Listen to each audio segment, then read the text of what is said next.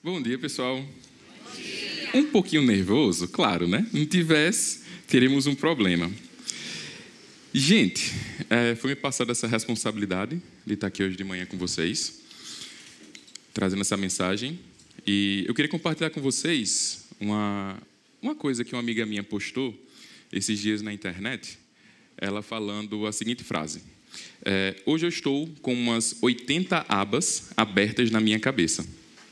Eu parei para pensar sobre isso, né? Eu disse: não, peraí, quantas abas abertas eu tenho na minha cabeça? E eu fui olhar sobre isso, pensar um pouco de como é que estava a minha cabeça acelerada, quantas abinhas da internet eu tinha abertas ali, e eu percebi que eu não tinha as 80, uns 60, uns 70. Mas eu percebi também que eu estava falando no 2x do WhatsApp. E isso é uma, uma coisa bem interessante a gente parar para pensar, porque muitas vezes a gente entra nesse modo 2x de velocidade e não percebemos. Na minha célula, eu sofro bullying, porque o meu normal já é falar rápido. Quando eu estou num momento de ansiedade, um pouco mais estressado, a velocidade aumenta. Então, o que, que eles fazem? Botam minha voz no 2x, que já é rápido, no 2x. Então, eu falo em quatro vezes no WhatsApp. Eles usam para alívio cômico, para rirem durante o dia. Isso é interessante para eles. Mas isso também é um reflexo da nossa realidade. Temos vivido nesse mundo louco de correria. Todos os dias a gente vive nessa loucura da vida, né? Casa, faculdade, trabalho, ter de estudar para poder passar na faculdade, mas também ter de trabalhar para poder pagar a faculdade, para pagar as contas, para sustentar a casa. Ter, fal ter que faltar aula para poder estudar, para poder passar na faculdade. A gente passa por dificuldades de viver essa correria. Temos que trabalhar dobrado para o nosso chefe, que ele tem essa mania agora de dizer que é de alta performance. Então, tudo em nossas vidas tem que ser de alta performance. Não esquece do estágio que ainda tem que pagar, das crianças que você tem que ajudar, das metas que, se não forem batidas, provavelmente alguém na empresa vai ser batido. Então, nós passamos por essa realidade louca. Aquela vida fitness que a gente quer ter, alcançar, perder um peso, diminuir a glicose, diminuir o colesterol, ser um pouco mais saudável, que a gente não consegue ter tempo para. E o que dirá dentro de casa? Tomar conta da família, o marido que pede muita coisa, a mulher que reclama muito, o filho adolescente que é chato, o filho pequeno que precisa de ajuda nas atividades, a minha mãe, a sua mãe, que fica dizendo: no meu tempo era desse jeito, na sua idade eu já tinha isso, eu já tinha aquilo. O meu pai, que fica o tempo todo falando: e o emprego vai melhorar quando? A minha vida, corrida. O meu time de futebol que não ganha, nunca vence, e o Flamengo que nunca perde. É muita coisa que estressa a gente. É muita coisa que não permite que a gente avance. E muitas vezes nós nos pegamos naquela realidade de nos perguntar: 24 horas dá? As 24 horas que nós temos são suficientes para que a gente passe o tempo? Ou nós precisamos de mais? Quantas vezes nós já nos perguntamos, já nos, nós já paramos para perceber e dizer: Poxa, eu queria que o dia tivesse pelo menos mais umas 5 horas? É muita coisa. Mas será que é muita coisa mesmo? Tem um sociólogo que eu gosto muito dele, é Zygmunt Bauman. Ele traz uma, uns textos sobre modernidade. E nesses textos sobre modernidade, ele vai falar sobre essa coisa louca que nós vivemos hoje em dia, essa correria desenfreada, isso tudo. E ele fala dessas muitas possibilidades que são apresentadas para a gente. E ele chama de o banquete de Bauman. Esse banquete é o que a vida nos oferece. Nós temos na nossa frente um enorme banquete de possibilidades. E nós somos incentivados o tempo todo a experimentar o máximo possível desse banquete. Então a gente é estimulado a pegar mais, pegar mais, pegar mais, pegar mais, pegar mais, até que a gente consiga pegar tudo que a gente pode. Isso reflete naquela realidade, né? Até os 30, você já tem que ser pós-doutor, ter uma casa aqui, uma casa no campo, uma casa na praia, três carros, um para sair para trabalhar, um para viajar com a família e um para ter de colecionador. Os seus filhos já têm que falar inglês, francês e espanhol fluente até os 30. Nós somos forçados a isso. Botam isso na nossa cabeça de uma forma muito cruel. E nesse banquete que está posto à nossa frente, nós somos estimulados a experimentar tudo o que nós podemos. E isso é louco. Porque eles nos colocam numa realidade que nós não podemos perder nada. Temos que aproveitar tudo. E entramos aí num dos maiores paradoxos que Bauman aponta. Porque se eu escolho alguma coisa, automaticamente eu vou perder outra. Não existe alternativa para essa regra. Se eu escolho uma coisa, automaticamente eu perco outra. Se Bauman coloca para mim para eu escolher tudo, automaticamente eu vou perder tudo. É lógica. E nós não somos acostumados a perder. Não ensinam isso para a gente. Em pesquisa, a BBC ela aponta como consequência dessa vivência tão acelerada e louca que nós temos hoje de experimentar tudo, de querer tudo, que nós somos a geração mais ansiosa de todos os tempos, nós somos a geração mais frágil de todos os tempos e nós somos a geração mais sem tempo de todos os tempos. No pouco tempo que nós temos, nós estamos ansiosos o tempo todo. Isso para a gente é muito ruim, porque a gente fica preso naqueles pensamentos: será que isso vai acontecer?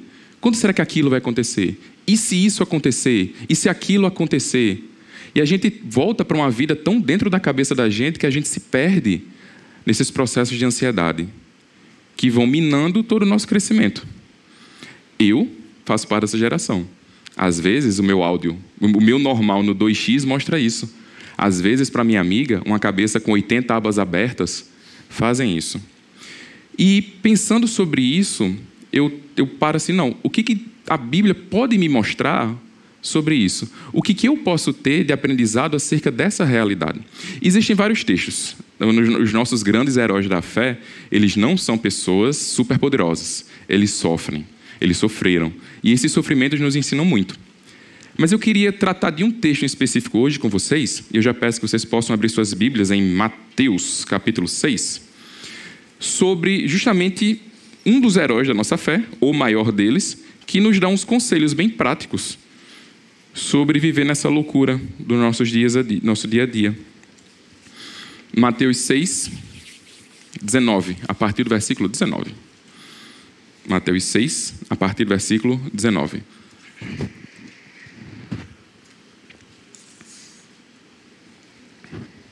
Amém, misericórdia? Vamos lá? Não acumulem para vocês tesouros na terra, onde a traça e a ferrugem destroem, e onde os ladrões arrombam e furtam. Mas acumulem para vocês tesouros nos céus, onde a traça e a ferrugem não destroem, e onde os ladrões não arrombam nem furtam. Pois, onde estiver o seu tesouro, aí também estará o seu coração.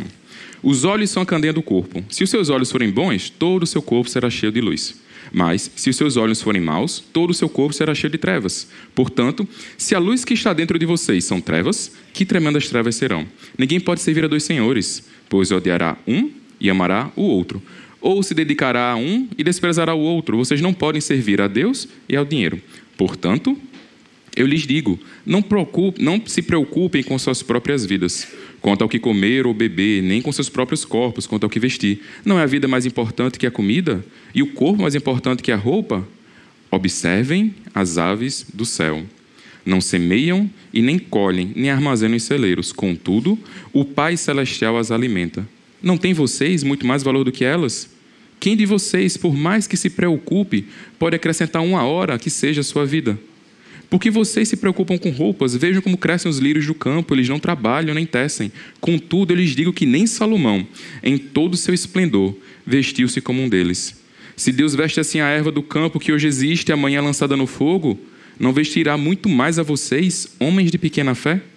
Portanto, não se preocupem dizendo o que vamos comer, o que vamos beber, o que vamos vestir, pois os pagãos é que correm atrás dessas coisas, mas o Pai Celestial sabe que vocês precisam delas. Busquem, pois, em primeiro lugar, o reino de Deus e a sua justiça, e todas essas coisas lhes serão acrescentadas. Portanto, não se preocupem com amanhã, pois o amanhã se preocupará consigo mesmo. Basta cada dia o seu. Vamos orar? Deus, nos ensina a viver o dia, nos ensina a confiar no Senhor, nos ensina a depender de Ti e nos ensina a acreditar que o Senhor cuida de nós. É o que te pedimos em Cristo Jesus. Amém. Vocês devem estar pensando, lá vem uma mensagem sobre onde está meu coração, lá vem uma mensagem sobre cuidado com o dinheiro, lá vem a mensagem sobre aprenda a confiar independente em Deus. Não vamos nessa perspectiva. O texto fala muito sobre isso. Eu aconselho que vocês retornem mais vezes a esse texto. Eu faço isso quando eu estou ansioso. Vou para ele, retorno mais vezes para que eu possa ler e entender essas verdades. Mas eu não queria falar sobre isso. Eu queria uma atenção especial no versículo 26. Vamos lá? Que, que diz o versículo 26? Observem as aves do céu não semeiam e nem armazenam, nem encolhem nem armazenam em celeiros. Contudo, o Pai celestial as alimenta. Não tem vocês mais importância, mais valor do que elas? E esse texto me chamou muita atenção. Eu disse: caramba, imagina só, Deus olha para a gente e diz: observem as aves do céu. E eu voltei e pensei sobre esse observem, esse verbo. É um verbo. Eu disse: mas o que é isso? E eu fui atrás, no grego, sobre o que é esse observe. E esse observe, no grego, ele está tá falando sobre essa palavrinha aqui, embilepstate, que significa um aforismo. O que é um aforismo no grego? É uma ação que tem continuidade, ela não para, ela continua. E significa algo no imperativo, é uma ordem, ativo, uma ordem que eu tenho que executar. E eu vou executar ativamente. Naquela ordem que eu espero alguém dizer, ah, vai lá e faz, para que eu venha fazer. Eu tenho essa ordem e eu vou fazê-la. Então, esse é o sentido do observem, no grego. E significa observar fixamente, discernir claramente. Observar fixamente, discernir claramente. Para que eu possa observar fixamente e discernir claramente, eu tenho que parar. Eu tenho que parar eu não consigo observar fixamente, nem discernir claramente, caminhando, andando, com minhas 80 abas na cabeça. Eu tenho que parar. Isso mexeu comigo. Por quê? Se eu quero observar fixamente, obedecendo ao que Cristo manda, observem as aves do céu, eu tenho que fazer exercício de pausa, exercício de parar. E hoje, na nossa sociedade, parar é proibido. Nós não somos aconselhados a ficarmos parados. Nós somos estimulados o tempo todo a continuar produzindo, continuar fazendo. E parar é uma afronta à realidade. Chega a ser uma blasfêmia você dizer que vai passar uma tarde em casa meditando na palavra de Deus. Você é louco, você é louco, está errado. É horrível você dizer para o pessoal que no sábado você vai sair de tarde com seus filhos para ir no parque da cidade andar. É pecado, não pode. É perder tempo. Então esse parar é proibido. E tem mais. Jesus falou isso aqui, mas Jesus não sabia o que é viver no nosso tempo, não. Jesus não tinha a menor noção do que é viver nos anos 2022. Ele estava falando isso aqui porque ele era Deus. Ele não tinha correria, não tinha a pressão do chefe cobrando o tempo todo, não tinha os boletos vencendo no final do mês, ele não tinha nada disso. Ele não sabia o que era isso. Se ele vivesse hoje aqui, ele não seria unstoppable. Ele não seria de alta performance. Jesus era good vibes. Jesus era o cara da paz, aquele carinha tranquilo. Ele não precisava de descanso, ele era Deus. Imagina, será que Jesus ia se estressar? Será que Jesus ia gritar com alguém? Será que Jesus ia ter crise de ansiedade? Será que Jesus ia suar de aperreio? Será que Jesus suaria sangue de nervosismo? A visão que nós temos de Jesus é muito delicada. Isso é complicado, porque essa visão estraga muitas das coisas que nós podemos perceber. Qual é a visão que nós fazemos dele? O inalcançável, o inatingível, aquele distante, o Jesus que nós não conseguimos tocar nele, que ele não entende o que nós passamos. Portanto, visto que temos um grande sumo sacerdote que adentrou aos céus, Jesus, o Filho de Deus, apeguemos-nos com toda a firmeza à fé que professamos. Pois não temos um sumo sacerdote que não possa compadecer-se das nossas fraquezas, mas sim alguém que, como nós, passou por todo tipo de tentação, porém sem pecado. Assim sendo, aproximemo-nos do trono da graça com toda confiança, a fim de recebermos misericórdia e encontrarmos graça que nos ajude nos tempos de necessidade. Hebreus 4, do 14 ao 16. Se essa palavra é verdade, se essa palavra fala a verdade, Jesus sabe o que é estar ansioso. Jesus sabe o que é passar por dificuldade, Jesus sabe o que é sofrer essa ansiedade que nós temos. Aí eu queria desmistificar com vocês as duas versões que nós temos de Jesus. O Jesus Good Vibes, aquele Jesus que nós temos dos quadros, daquelas imagens, Bem-aventurados são vocês. Quando forem perseguidos, ovelhinha na mão, passando a mão na cabeça. Vocês já viram aquele quadro que tem Jesus no Sermão do Monte, sentado, cabelo longo quase na cintura, branquinho, nada queimado do sol, com ovelhinha e falando bem devagar. Esse é o Jesus que a Bíblia relata. Tem um Jesus em um livro chamado é, O Jesus que eu não conheci, de Philip Yancey, que mexeu muito comigo. Porque Philip Yancey ele vem trazer uma perspectiva desse Jesus diferente. Quando eu falo do Sermão do Monte, principalmente. Ele fala que no Sermão do Monte, Jesus não era aquele Jesus manso, calmo, suave e tranquilo. Era um Jesus que estava reagindo a uma cultura. Uma cultura estabelecida por fariseus, saduceus, aquela cultura religiosa, e Jesus traz o Sermão do Monte, se você puder ver depois Mateus 5 e 6, ele vai trazer uma, uma quebra de padrão muito forte. Muito forte. Então, quando está lá no Sermão do Monte, que Jesus chama os discípulos à parte, estava no meio da multidão, vocês acham que a multidão tinha ficado longe? A multidão deve ter ido para perto. Aí você acha que Jesus estava falando baixinho? Se fosse aqui, Jesus viesse falar, alguém lá no fundão ia gritar, fale mais alto, é para que pudesse fazer. Além de que tinha todo o processo de enfrentamento às verdades que ele estava trazendo naquele momento. Não foi um Jesus calminho, paciente, aquela ovelhinha calminha. Não. Foi um Jesus que ele tinha uma, um discurso, que ele tinha uma palavra a entregar aos seus filhos. Ele veio resgatar toda uma geração. Ele veio nos resgatar. E para isso ele tinha que enfrentar aquela realidade. Então não foi um Jesus muito calmo. Nós temos que perceber esse Jesus mais ativo. Um Jesus, como John Stott fala, que quando foi no Sermão do Monte, ele enfrentou contraculturalmente todos os valores da época. Um Jesus que, nos seus três anos de ministério, tinha uma rotina extremamente apertada. Um Jesus que, nos seus três anos de ministério, teve muito aperreio, chorou morte de amigos, brigou com fariseus, atendia as pessoas até tarde da noite, acordava cedo para continuar atendendo. Os clientes dele eram chatos, os inimigos, muitos, até o ponto de suar sangue.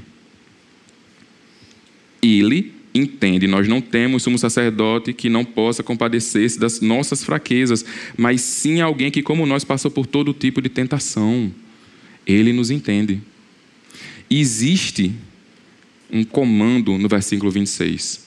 Observem, parem, desacelerem. Desacelerem era o que Jesus fazia. Ele desacelerava. Ele tinha essa prática de desacelerar. Ele tinha essa prática de desaparecer, de ir para um canto isolado sozinho, de ficar quieto, de se recolher para ficar só, para contemplar, para observar fixamente, para desacelerar. Meu irmão, minha irmã, nós precisamos desacelerar. Esse é o convite de Jesus Cristo para nós hoje. Para que nós possamos parar e perceber as nossas vidas sob o cuidado de Deus e desacelerar. Quando é que Jesus desacelerava?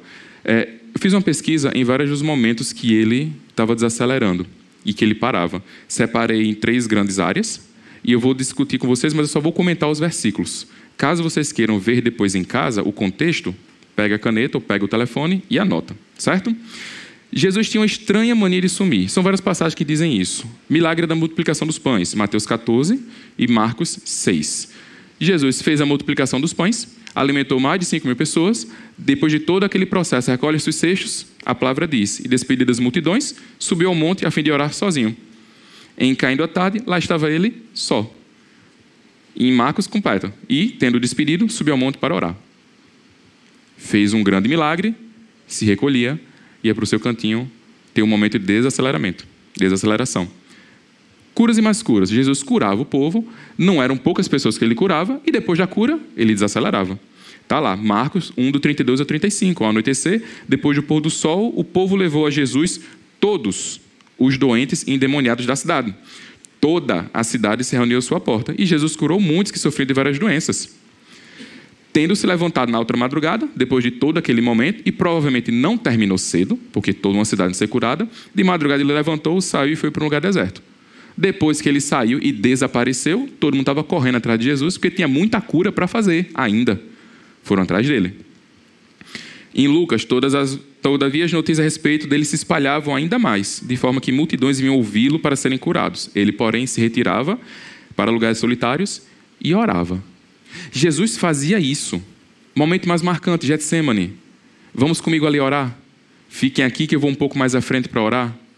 E ele teve aquele momento de oração, aquele momento de desaceleração e ficou ali. Jesus desacelerava. Nós precisamos desacelerar. E como eu sei que você gosta, quando o pastor Marcelo manda você falar para o irmão que está do lado, olha para o irmão que está do teu lado agora e diz: você precisa desacelerar.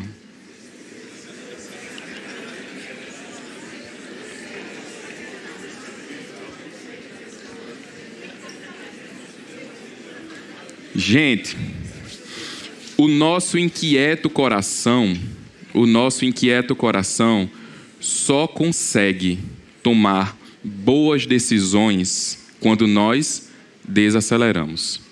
A nossa mente tem que estar tranquila para que nós possamos decidir algo bem. Nós não conseguimos tomar boas decisões no tiro, naquele momento de força em que nós somos obrigados. Quem nunca fez uma besteira na, no calor da, da emoção? Quem nunca tomou decisão ruim nesse momento? Nós precisamos ter uma mente tranquila. E nós só teremos mente tranquila se a gente para. A nossa ansiedade tem crescido muito. E uma das causas disso é que nós não estamos respeitando os nossos limites, nem respeitando aquilo que nós suportamos. Marcos, mas não tem como parar. A minha vida é muito agitada. Se eu parar, eu vou sofrer consequências por isso. Se você não parar, você também vai sofrer consequências por isso. Escolhas. Eu escolho uma coisa, eu perco outra. Se eu não escolher parar, eu vou pagar o preço lá na frente. Qual é o preço que você quer pagar? O que está disposto a fazer? É nesse momento que entra aquela, aquele pequeno detalhe do confiar em Deus. Lembra o que a gente acabou de ler? Deus cuida. Mas será que realmente Deus cuida? Deus está conosco, mas será que realmente Deus está conosco? Será que eu estou acreditando nisso? Um dos maiores problemas que nós temos é que a gente atrela a nossa identidade ao nosso emprego, à nossa faculdade, às coisas que estão ao nosso redor e esquecemos de quem nós somos. E quando a gente atrela essa realidade, que isso aqui fica afetado, a gente fica afetado no processo. A nossa identidade está em Cristo. A nossa identidade é de filho amado, como aponta Timóteo Keller no seu livro Ego Transformado. Eu sou um filho amado, você é um filho amado de Deus, a sua identidade é essa. Não é o seu trabalho não é o que você faz na faculdade, não é isso. A sua identidade é de filho amado. E o seu pai de amor, ele faz por você. Ele está lhe guardando. Mensagem da semana passada, ele lhe defende. Ele está com você.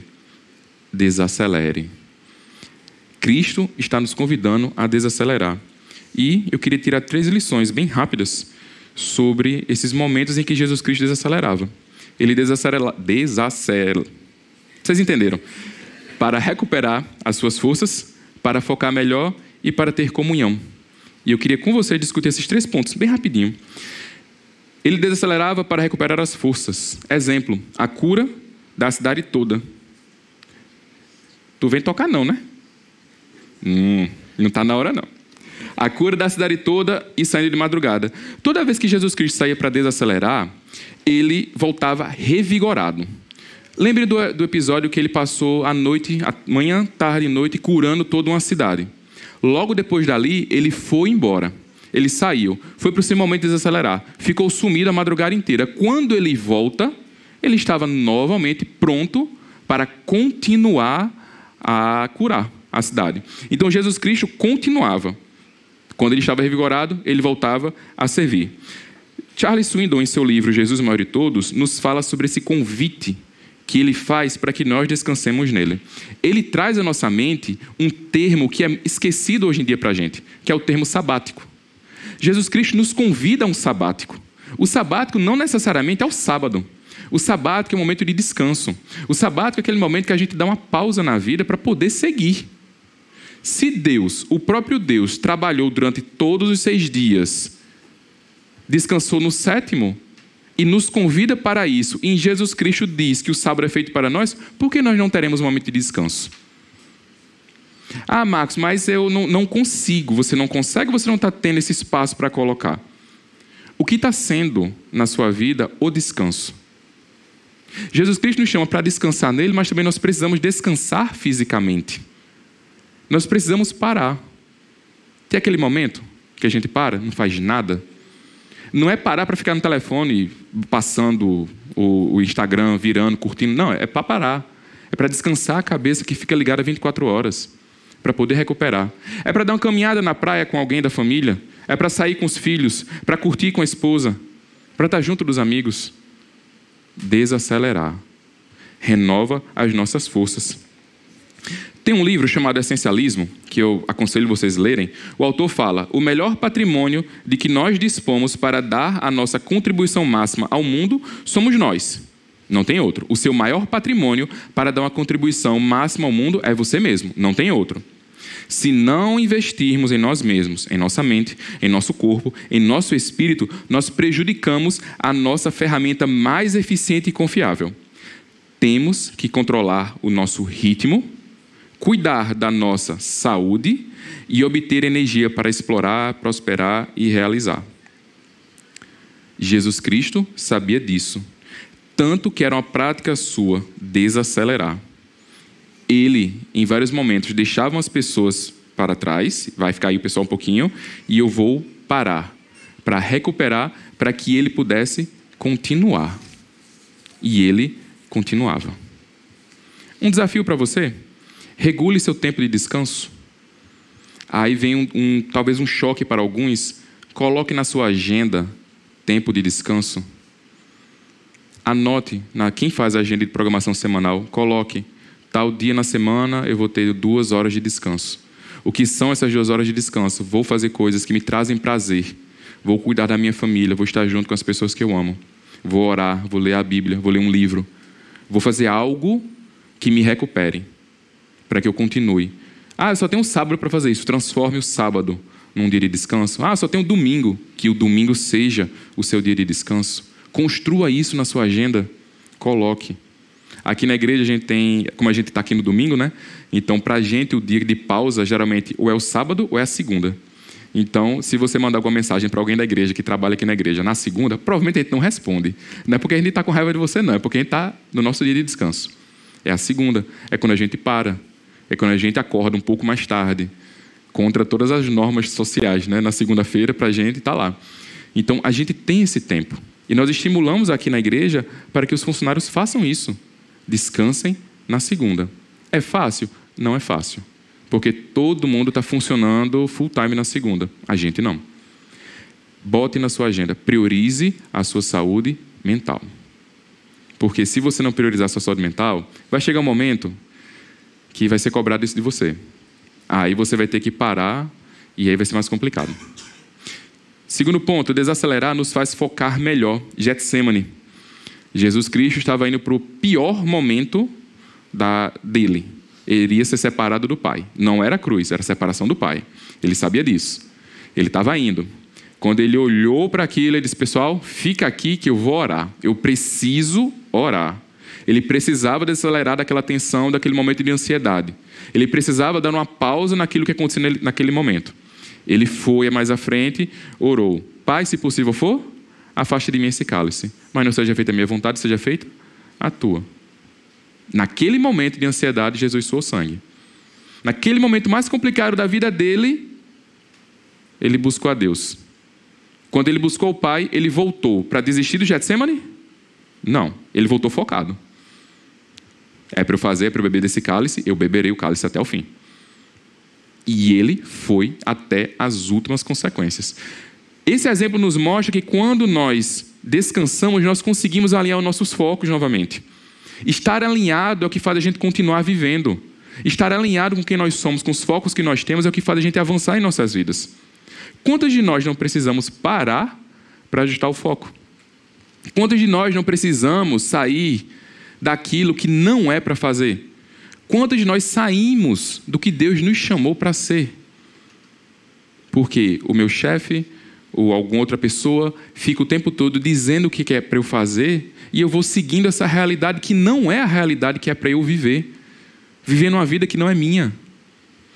Em seu, li o seu livro Morrer de Tanto Viver, Nate D. Wilson diz que Deus contou a nossa história desde a eternidade.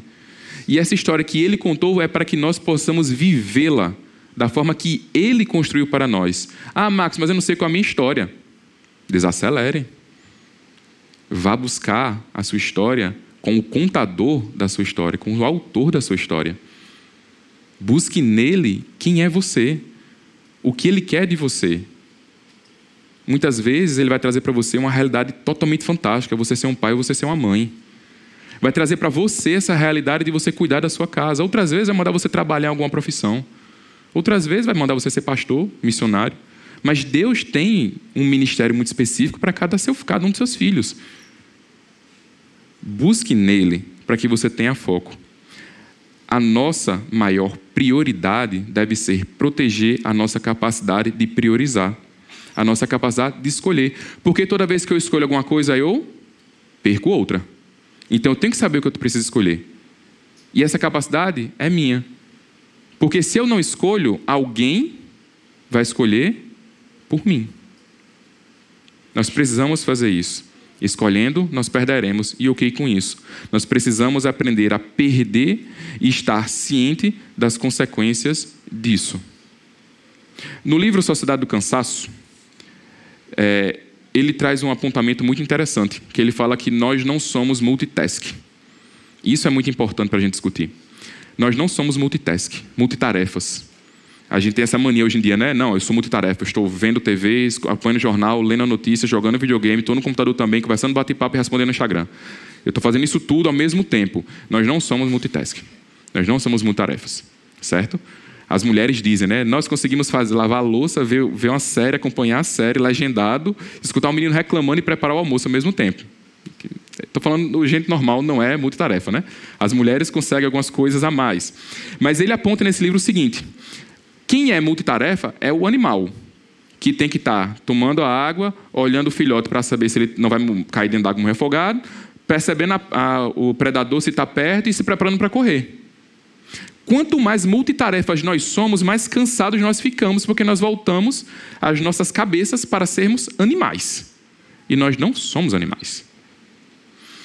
Quebremos essa realidade de, de acharem que nós temos que ser alta performance o tempo todo. A alta performance tem destruído cabeças, tem destruído vidas. Nós somos humanos.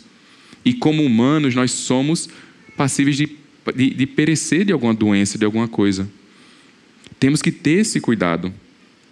Quando você libera espaço na sua agenda, tem algum espaço, respeite esse espaço. Só porque você tem um espaço vazio na agenda não quer dizer que você tem que ocupar com alguma coisa.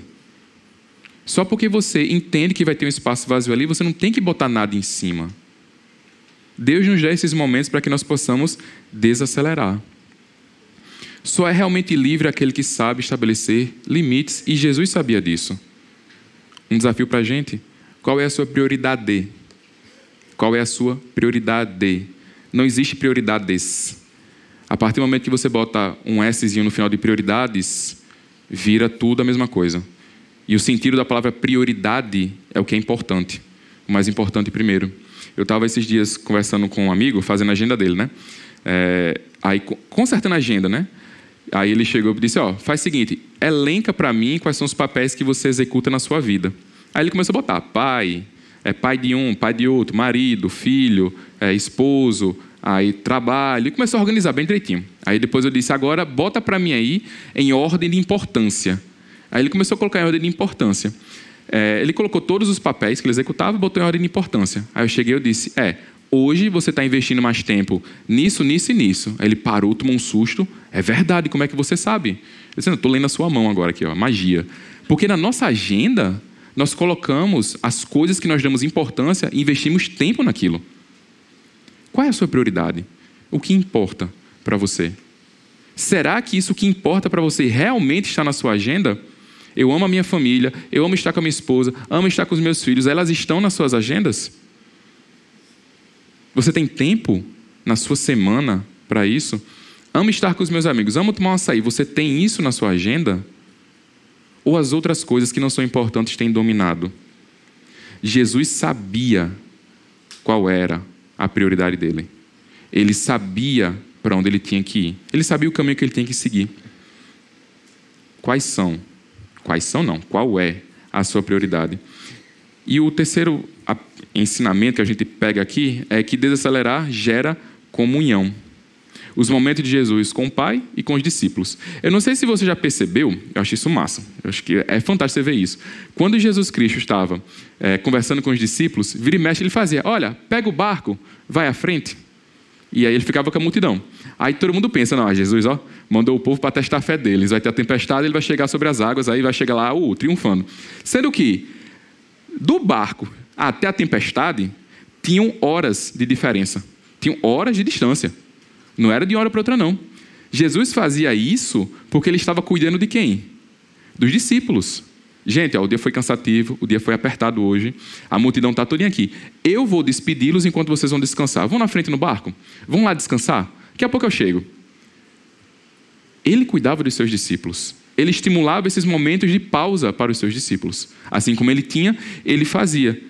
E nesses momentos de pausa dele, ele tinha comunhão com o mais importante para a vida dele: comunhão com Deus. Cristão, se você está aqui como cristão, se você não tem comunhão com Deus, você não vai avançar.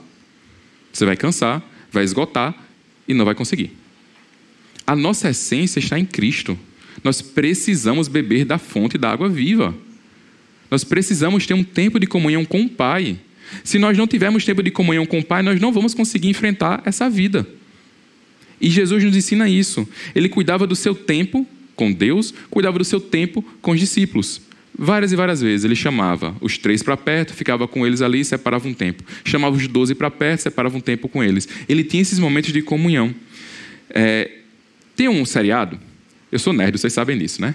Tem um seriado que acabou sexta, Anéis do Poder. Quem está assistindo? Quem é crente aqui? Nossa, meu Deus.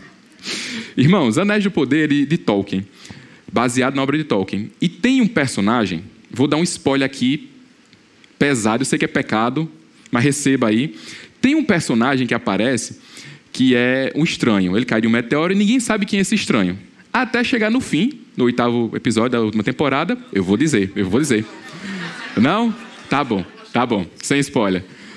Enfim, esse estranho, ele faz um comentário muito interessante no final da temporada, que ele fala o seguinte: quando se está sozinho, você está em uma jornada. Quando se está sozinho, você está em uma jornada. Todos nós passaremos por momentos de jornada em nossas vidas. Porém, as aventuras, elas são compartilhadas. As aventuras, elas são compartilhadas.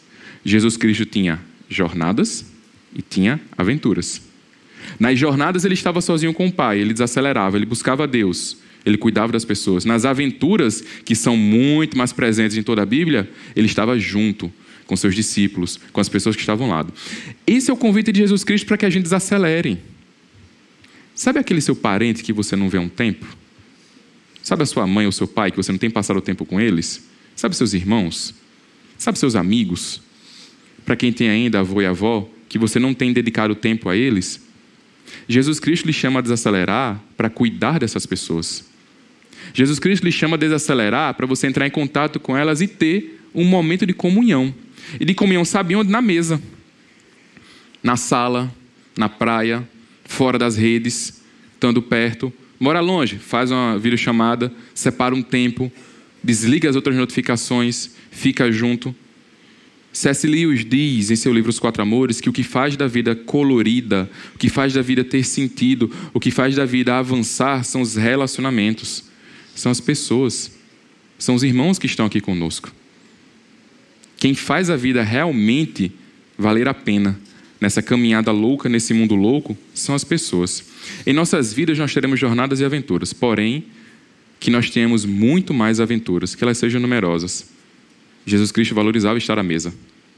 Desacelerar nos ajuda a melhorar os nossos relacionamentos, nos ajuda a avançar. Um desafio para você?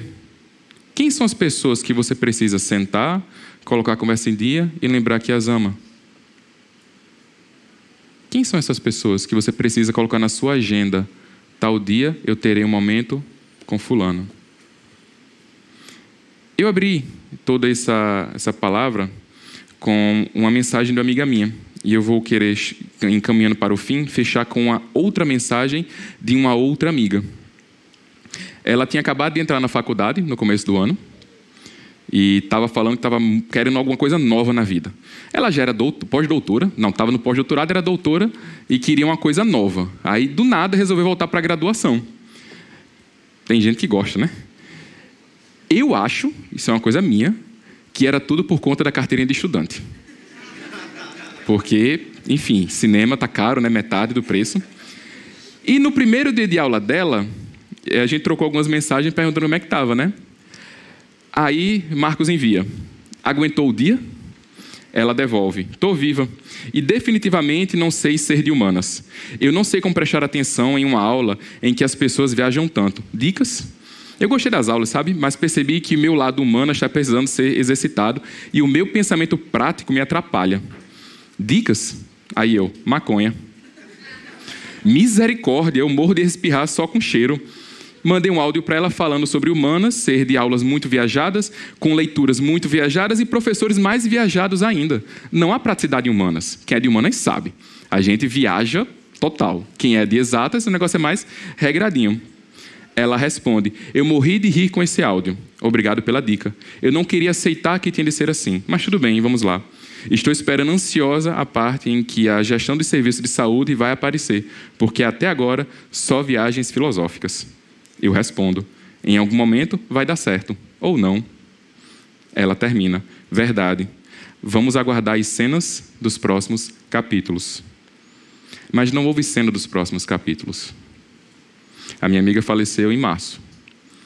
Na semana, essa mensagem foi enviada na segunda-feira, na quarta-feira ela veio a falecer. Não, não houve cena dos próximos capítulos. Desacelere desacelere. Seus amigos, seus irmãos, sua família estão aí, ao seu lado. O seu Pai Celestial está aí. Por fim, eu queria voltar para o versículo 26. Vamos lá? Observem as aves do céu. Não semeiam, nem colhem, nem armazenam em celeiros, contudo, o Pai Celestial as alimenta. Não tem vocês muito mais valor do que elas? Quem de vocês, por mais que se preocupe por acrescentar uma hora que seja a sua vida. Porque vocês se preocupam com roupas, vejam como crescem os lírios do campo. Eles não trabalham nem tecem, contudo eu lhes digo que nem Salomão, em todo o seu esplendor, vestiu-se como um deles. Se Deus veste assim a erva do campo, que hoje existe e amanhã lançada no fogo, não vestirá muito mais a vocês, homens de pequena fé? Portanto, não se preocupem dizendo o que vamos comer, o que vamos beber, o que vamos vestir pois os pagãos é que correm atrás dessas coisas, mas o Pai Celestial sabe que vocês precisam delas. Busquem, pois, em primeiro lugar, o reino de Deus e a sua justiça, e todas estas coisas lhes serão acrescentadas. Portanto, não se preocupem com amanhã, pois o amanhã se preocupará consigo mesmo. Basta a cada dia o seu mal. Quando estivermos em crise de ansiedade, quando estivermos em crise, nessa correria louca, esgotados com a vida, volte para esse texto leia esse texto, ore esse texto, busque Deus nesse texto. Nós não temos muitos mais, nós não temos muito mais valor do que elas, do que os pássaros do campo. Nós não somos muito mais preciosos aos olhos de Deus do que os lírios do campo. Um paralelo interessante é que em Lucas 12, 26, que é o mesmo texto, fala, né? Visto que vocês não podem sequer fazer uma coisa tão pequena, essa coisa tão pequena que Jesus Cristo está falando é acrescentar horas em nossa vida. Nós não temos o controle de acrescentar nada em nossas vidas, mas Deus tem. E Ele chama isso de uma coisa pequena. Se Ele pode fazer isso, o que, que Ele não fará por nós? Busquemos primeiro Deus, que Ele esteja em nossas agendas. Busquemos esse momento com Ele. Busquemos fugas para o deserto para estar com Ele, saídas estratégicas para desfrutar dele. E quando nos preocuparmos, lembre disso, desacelerem. Se estiver com as 80 abas ou falando no 2x, volte para Mateus 26, Mateus 6, dos 9 ao 34. Jesus nos convida a desacelerar. E para finalizar, gostaria de trazer um poema de um cancioneiro popular. Acho que vocês já ouviram, que ele diz mais ou menos assim: Ando devagar, porque já tive pressa. E levo esse sorriso, porque já chorei demais. Hoje me sinto mais forte e mais feliz, quem sabe. Eu só levo a certeza de que muito pouco eu sei ou nada sei. Essa é a realidade que nós precisamos trazer para as nossas vidas. Andar devagar, porque nós já tivemos muita pressa. Jesus nos chama a esse descanso. E eu gostaria que vocês meditassem sobre isso. A última música vai ser cantada, ela fala justamente sobre essa realidade de estar junto. Logo depois do maior evento de toda a história, a crucificação e ressurreição de Jesus Cristo, ele decide separar um tempo e caminhar com dois de seus discípulos. E ele segue esse caminho. Ele nos convida a, apesar de ser o maior evento da história, desacelerar em seguida e ter tempo com ele, com os amigos, com familiares. Desacelerem. Amém? Vamos orar? Deus, nós te louvamos, porque nós sabemos que somos filhos amados. Nós sabemos que o Senhor cuida de nós. Nós sabemos que nós temos muito mais valor ao Senhor do que as aves, do que as plantas. O Senhor contou nossa história desde a eternidade. O Senhor sonhou conosco. Estamos aqui hoje para te louvar, para te engrandecer e para te agradecer, porque o Senhor é bom. Deus, nos ajuda em nossos momentos de desaceleramento. Que os meus irmãos que estão aqui possam perceber esses momentos e possam ver a tua poderosa mão nos guiando e nos levando para eles. Nos ajuda, Pai, porque o mundo corrido tem tirado a nossa concentração, o mundo corrido tem tirado até a nossa alegria. Nós precisamos do Senhor. Isso nós te pedimos, confiando no teu Santo Espírito, que está conosco e que nos ajudará a enfrentar isso. Em nome de Jesus Cristo, amém.